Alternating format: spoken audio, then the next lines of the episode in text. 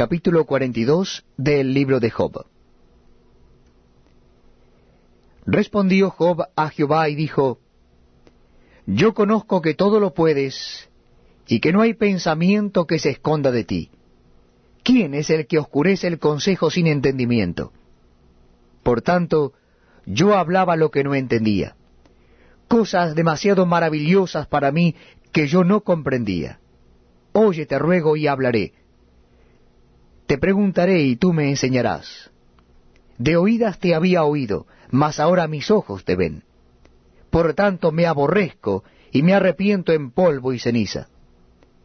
Y aconteció que después que habló Jehová estas palabras a Job, Jehová dijo a Elifaz temanita, Mi ira se encendió contra ti y tus dos compañeros, porque no habéis hablado de mí lo recto, como mi siervo Job. Ahora pues, tomaos siete becerros y siete carneros, e id a mi siervo Job, y ofreced holocausto por vosotros, y mi siervo Job orará por vosotros. Porque de cierto a él atenderé, para no trataros afrentosamente, por cuanto no habéis hablado de mí con rectitud como mi siervo Job. Fueron pues Elifaz temanita, Bildad suita y Sofar naamatita, e hicieron como Jehová les dijo, y Jehová aceptó la oración de Job. Y quitó Jehová la aflicción de Job cuando él hubo orado por sus amigos, y aumentó al doble todas las cosas que habían sido de Job.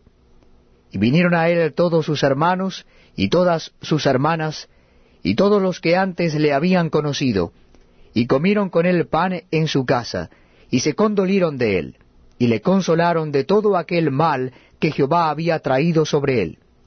Y cada uno de ellos le dio una pieza de dinero y un anillo de oro. Y bendijo Jehová el postrer estado de Job más que el primero, porque tuvo catorce mil ovejas, seis mil camellos, mil yuntas de bueyes y mil asnas, y tuvo siete hijos y tres hijas. Llamó el nombre de la primera Gemima, el de la segunda Cesia, y el de la tercera Keren Apuk.